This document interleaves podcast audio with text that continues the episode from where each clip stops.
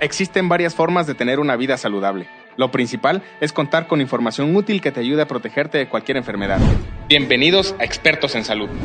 Los tiempos han cambiado y hoy, a través de este podcast, dos personas comunes entrevistarán a nuestros médicos especialistas, expertos en distintas ramas para resolver todas nuestras dudas. Si estás aquí, estás dispuesto a resolver esas preguntas que te has hecho cuando te sucede algo, te duele o te enfermas.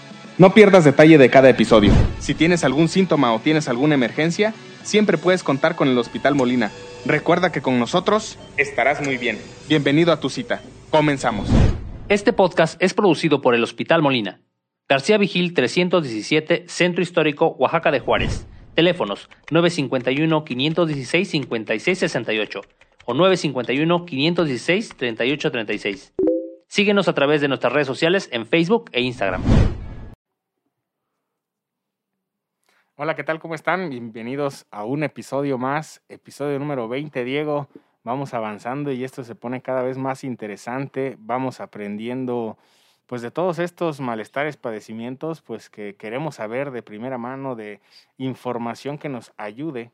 Lo, comentamos siempre en cada episodio, que no es un diagnóstico, siempre recomendamos acudir con el doctor especialista, sin embargo, sin embargo pues este podcast nos ayuda como una orientación, ¿no, Diego? Así es, y bueno, a raíz de todos estos podcasts, pues hemos ido desarrollando diferentes temáticas y también hemos entrevistado a diversos médicos aquí del Hospital Molina, por supuesto son unos grandes profesionales y hoy eh, traemos también nuevamente al doctor Ángel Jarquín Sandoval, a quien le damos la bienvenida nuevamente a este podcast. Hola, ¿qué tal? Un saludo a todos, muy buenas tardes. Excelente, pues bienvenido doctor. ¿Cuál es el tema de hoy, Diego? Que creo que es algo que pues es muy importante, sobre todo en, en el tema infantil, ¿no? Así es.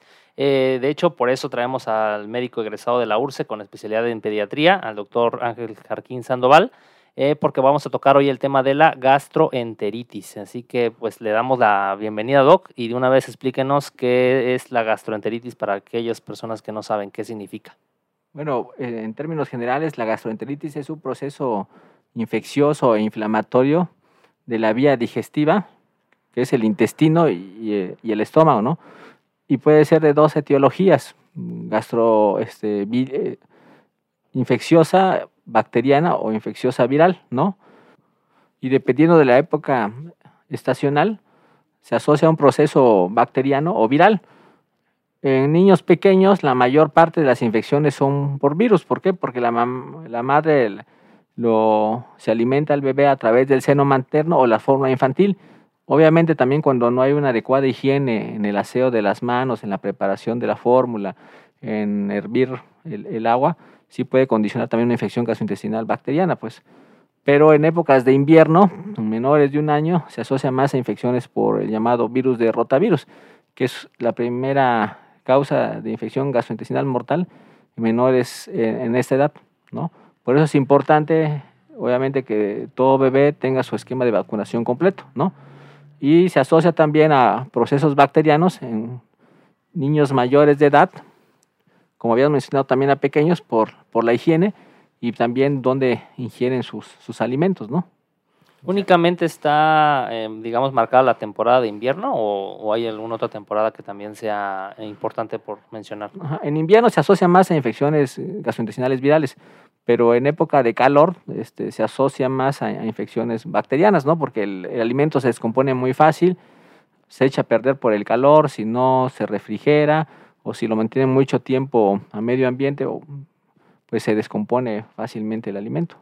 Ya lo tocábamos el tema ahorita que mencionaba algo muy importante sobre la lactancia materna, ahí en el episodio, el episodio número 3 para quienes pueden eh, seguir escuchándonos, váyanse a ese episodio y ahí tocamos el tema, los cuidados, cómo se debe de realizar, eh, sobre todo también los beneficios de la lactancia materna, ¿no? La lactancia materna y, de cumplir con el cuadro este, de vacunación a tiempo, ¿no? Ajá, que esquema también, de vacunación. Exactamente, que, es algo que también nos recomendó en el podcast anterior y que, que es importante y ahora vemos que tiene eh, pues una relación directa, ¿no? Exacto. Entonces, este, las, aquí eh, para hacer un diagnóstico preciso, la clave es la, el cuadro clínico del paciente, ¿no? Y obviamente como médico uno hace un interrogatorio previo de los antecedentes, por qué llegó a la consulta, ¿no? Desde cuándo está enfermo, cuántas, este, si presentó vómito, si sus evacuaciones fueron este, con diarrea o presentó dolor al, al evacuar o, o- o simplemente nada más tiene dolor. Y entonces, Doc, ¿cuál podrían ser los síntomas claros de, esta, eh, de este padecimiento? Ah, la principal característica, obviamente, que el niño no tolera la, la vía oral. Que, ¿Eso le- qué significa?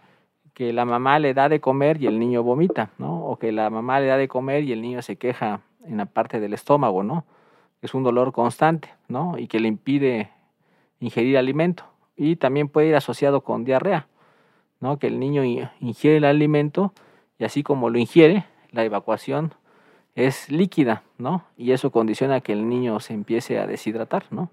Al no tolerar el alimento por vía oral y presentar evacuaciones líquidas, un niño en dos horas se puede poner grave, ¿no?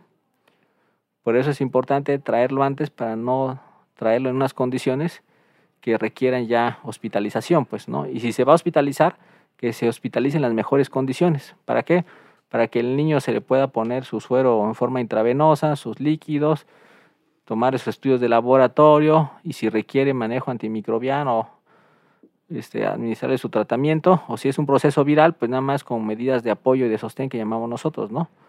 O sea que una simple diarrea, o sea, puede llevar Dolor de estómago, dolor ¿no? de estómago, diarrea y vómito. O sea, no podemos de pasarlo tan, tan, por, tan hacia la ligera, ¿no? Sino Sí, inmediatamente tiene que acudir al doctor. sí, porque pueden poner en riesgo la vida del, del paciente. ¿no? A, a ese nivel. Sí. ¿Hay presencia de fiebre? Sí, puede presentar fiebre y, en niños menores de 5 años, si es una fiebre persistente o al- alta, tiene el riesgo alto de convulsionar.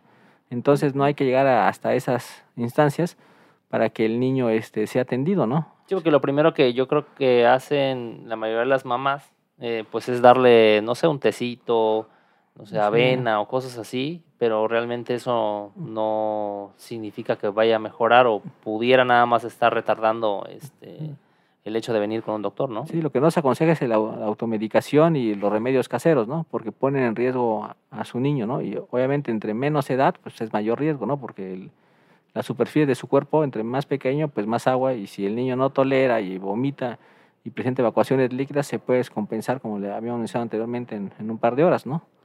Exactamente como usted lo menciona, eh, doctor, la mediatez es parte importante del, del cómo va a pasar este niño la enfermedad, ¿no? Sí, como le digo a los padres, siempre ir un paso antes, ¿no? No esperar a que el niño se ponga grave o se ponga mal para, para hospitalizarlo, ¿no? Siempre podemos prever antes para no llegar a esas instancias, ¿no? Y si llegamos a esas instancias, atenderlo lo más pronto posible y administrarle todo lo que se deba requerir para que el niño salga adelante y no se complique, pues. Oiga, Doc, una duda desde mucha ignorancia, voy a decir, porque obviamente no tengo hijos y evidentemente desconozco el tema, pero eh, ¿se puede o es conveniente darle a un niño, por ejemplo, este famoso Pepto, el, este líquido rosa que, El- que venden en las farmacias con para diarreas y eso? No, el Pepto este, no está indicado en niños pequeños. ¿Por qué? Porque trae un riesgo, pues tiene algo que se llama bismuto. Y hay personas que son alérgicas al, al salicilato, ¿no? Y le puede condicionar una alergia, ¿no? A veces lo más fácil es mm, este, automedicarse con el farmacéutico que le va y pide a la farmacia, oiga, ¿qué le puedo dar a mi hijo? Bueno, pues déle eso, ¿no? Entonces es poner en riesgo la vida de su niño. Entre más pequeño o no siendo tan pequeño, pues no tiene caso arriesgar la vida, pues. Justo Ah. eso te iba a responder, Diego, que Sí, digo, la verdad es que me surgió la duda porque, digo, no, no lo he hecho ni lo haré. podría ser común o es lo primero que pensarías, Sí, lo que ¿no? A primero que falta de- pensarías. pero yo que tengo ya experiencia con dos, dos niños, niñas, eh, pues sí es eso, ¿no? No puedes eh, literal automedicarte, mucho menos siendo menores, y, y Pero- dejarlo a la ligera. pero no dudo que pase por la mente de algunas personas, ¿no? O sea, creo, por eso me pongo en ese, en ese papel, digamos, porque Sí, seguramente no habrá algún valiente que lo intente, ¿no? Claro que sí, sí llega a pasar, o, o lo clásico que los inyectan para el vómito, pero hay un medicamento que trae un efecto que se llama síndrome extrapiramidal. Entonces el niño, sus ojos se van hacia arriba, se tuerce su, su carita y el niño se angustia tanto por el efecto del, del medicamento. Y automedicarse llega a pasar eso, o dárselo tomado también. Entonces en pediatría no indicamos medicamentos para el vómito. Si el niño está, empieza con datos de deshidratación, y en lo que llega a ser valorado por su pediatra, pues iniciarle algo muy sencillo que es el vida suero oral, ¿no? Para que se reponga todo la pérdida de líquidos a través del vómito y la diarrea que llegaron a tener. De entrada, si el, el padecimiento no iba a ser tan grave, si esperas mayor tiempo, ocurre esta deshidratación Sí, y sí. entonces el, el internarlo va a ser eh, indiscutible, ¿no? Sí. Va a ser una necesidad de ya atenderlo. Lo que se iba a resolver pronto, podemos decir, con una simple consulta, termina este, llegando a la hospitalización, pues. Pasar una noche en el Sí, hospital. ¿no? y es más riesgo, más costo o más gasto para el, para el padre o, los- o la familia, pues, y, este, y más incomodidad para el niño, pues, ¿no? Pero es necesario, cuando un niño ya no tolera el suero, está vomitando, sigue con diarrea, pues lo indicado es ponerle, que llamamos nosotros un plan C de hidratación, que en base a su peso lo calculamos en determinadas horas para que se restablezca y se distribuya todo su, su pérdida que haya presentado. En cuanto al, em, digamos que versus agua contra versus el vida suero oral, ¿por qué es mejor tomar el vida Pues el suero agua oral? es una solución isotónica que mm, al ingerirla pues se va y no, no repone los electrolitos como el sodio, o el cloro o el potasio, que es muy importante para, O sea, realmente eso es lo que perdemos. Sí, eso es lo que perdemos. Pues. y el agua no lo contiene. Y el agua obviamente no lo contiene, pues entonces si llega a bajar mucho un, electrolito que se llama potasio, puede tener alteraciones del ritmo cardíaco, ¿sí? Independientemente que los síntomas más leves pueden presentar calambres o temblores finos, ¿no? O que llamamos nosotros parestesias, ¿no? Pero ese es lo, lo menor. Pero si llega a bajar mucho el sodio u otro electrolito que se llama este, el sodio y el potasio, pues ahí sí ponemos en riesgo la vida del, del niño. Y ahí tenemos que hacer una corrección nosotros como médicos en un determinado tiempo para restaurarlo y no se compliquen, pues. Eh, digamos que obviamente hay niveles de, en el estado del- de los niños, pero ¿cuál es el nivel más grave que puede llegar? O sea, ¿en qué momento? le- ¿O le ha tocado a usted Sí, ver algún el- caso grave? Cuando un niño ya está muy deshidratado, hay algo que se llama alteración del estado de conciencia, la pierden, ¿no? Un niño puede estar irritable, porque eso es- son síntomas, que está vomitando y tiene diarrea, pero el niño está consciente, está irritable, pero cuando llega a lo que se llama ob- obnubilado, que el niño pierde el estado de alerta, entonces el niño ya presenta algo de datos que se llama choque, choque descompensado. Un niño cuando se empieza a deshidratar al inicio, em, aumenta su frecuencia cardíaca para reponer ese volumen sanguíneo que está perdiendo. Es el volumen de líquidos. Entonces la presión, a- los vasos se colapsan para mantener una presión a nivel del medio interno del organismo. Pero cuando un niño ya empieza a deshidratarse, presenta lo que se llama vasodilatación, ya no, la presión ya se, ya se fuga y el niño ya pierde el, el estado de alerta porque el flujo sanguíneo ya no llega al cerebro. Entonces el niño este, está desorientado y ahí es una complicación grave. Entonces ahí esos niños ya se tienen que intubar, poner su catéter central, administrar líquidos, tomar estudios de laboratorio.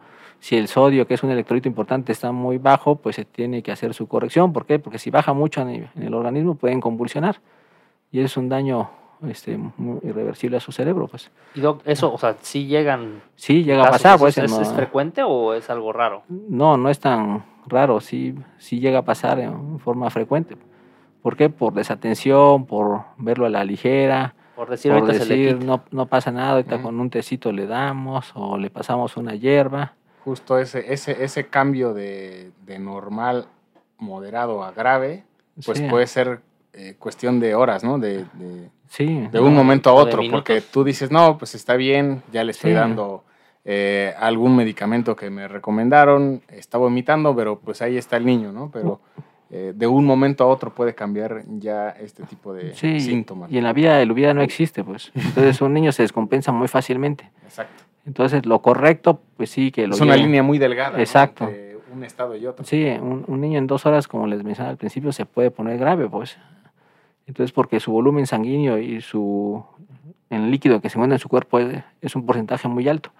Y si un niño vomita y tiene diarrea, en dos horas se puede poner grave, pues. Entonces, no tenemos que esperar a eso para traerlo en forma grave. Obviamente, si el niño va a consulta y, y lo valoramos y sabemos que no va a tolerar la vía oral, lo que se aconseja es mejor hospitalizarlo para que el otro día ya se pueda ir sin ningún problema y no pongamos en riesgo la vida del paciente, pues. Exacto, para no alterar más órganos o más... Eh, Exacto, porque puede el organismo cuando pierde más líquido tienen falla prerrenal, entonces sí llega a afectar sus órganos internos como el riñón, pues porque el, el riñón hace algo que se llama este, isquemia. Entonces este, el riñón se cierra y el niño ya no deja de orinar. Entonces hay otras complicaciones mayores, pues. Eh, ¿Son consecuencias temporales o pueden ser consecuencias permanentes? Eh, si no se atiende a tiempo, pueden terminar en consecuencias permanentes, ¿no? Entonces eh, pueden presentar lo que se llama falla renal aguda, que con el tratamiento adecuado el niño se restaura, pues, pero obviamente a tiempo. O sea, una diarrea simple, o sea, te puede generar de manera permanente una falla de, este, esta magnitud. Sí, porque hay necrosis a nivel del intestino. entonces, el, el, perdón, el del, riñón, entonces ahí se seca. Vaya tema y conciencia la que debemos generar en los padres, en, en los familiares de algún niño que se encuentre en esta situación, en este tipo de padecimientos, que tenga todos estos síntomas, pues no dejarlo a la ligera, creo que es algo que no debemos permitir y por, por, por lo tanto ni jugarle ni titubearle, ¿no? Pues es la vida de tus hijos, exactamente, tienes que actuar de manera pues pronta y acudir en este caso con aquí con el doctor Jarquín, que se encuentra aquí en el Hospital Molina, donde tenemos todos los elementos, donde se cuentan con toda la las atenciones necesarias para poder en dado caso darle eh, seguimiento y tratamiento a un, a un niño, ¿no? Que, se, que presente este grado, digamos. Sí, así es, tenemos la experiencia, tenemos el equipo médico, el personal capacitado para atender todo tipo de pacientes y más como los que nos pueden llegar a, a pasar, llegar a este, un estado de hidratación severa. Seguimos compartiendo con toda la audiencia, pues el hecho de decir voy a consulta al hospital no significa que te tengas que quedar en el hospital o que tenga que ser grave. Aquí en el hospital contamos pues con consultas de, rutina, consultas que podemos estar de seguimiento. Eh, de, seguimiento con todos y cada uno de los pacientes. No significa que te tengas que eh, quedar hospitalizado. Sin embargo, en caso de ser necesario, pues aquí mismo, ¿no? No, no pasa como cuando vas al consultorio de la de la, de la esquina, el consultorio de la colonia, pues que al final te va a remitir, te va a enviar algún tipo de, hospital o que tenga estas características para que puedas pasar este periodo de enfermedad. Y el tiempo, pues obviamente es vida aquí en esos casos. Doc, eh, ¿cuáles serían las recomendaciones que podríamos, eh, no sé, darle a la audiencia para el cuidado, para prevenir ese tipo de infecciones y de padecimientos? Entonces aquí mire, lo más importante son las medidas generales, el aseo de manos, este, en los alimentos, como les, como digo a los padres, si hoy preparan el alimento para sus niños, hoy se lo den, vamos a evitar la refrigeración, porque eh, ahorita en esta época de calor, que el, el clima varía mucho, este, se echan a perder muy fácil los, los alimentos, ¿no? Ok, y algo, algún, no sé, vitaminas o algo sí, que se les ayude puede... a los niños a, a tener más fuertes sus sistema digestivo. Se les puede dar inmunoestimulantes a nivel de su intestino para que su flora esté bien protegida, para que su sistema inmune esté, esté fortalecido y evitemos todos ese tipo de infecciones y que el niño salga rápido, pues que no se tenga que hospitalizar. Sí, obviamente con, prescripción médica, acudan aquí con el doctor Jarquín. Eh, por favor, eh, ¿dónde lo podemos eh, localizar? Estamos aquí en el Hospital Molina, la dirección es García Vigil 317, Centro y nuestro teléfono es 51 638 36.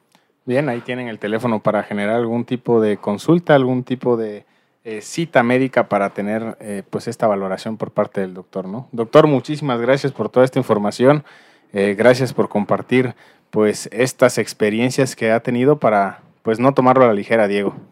Muy bien, Doc, muchas gracias. Este es el Hospital Molina. Recuerden que con nosotros estará muy bien. Nos vemos en el siguiente episodio.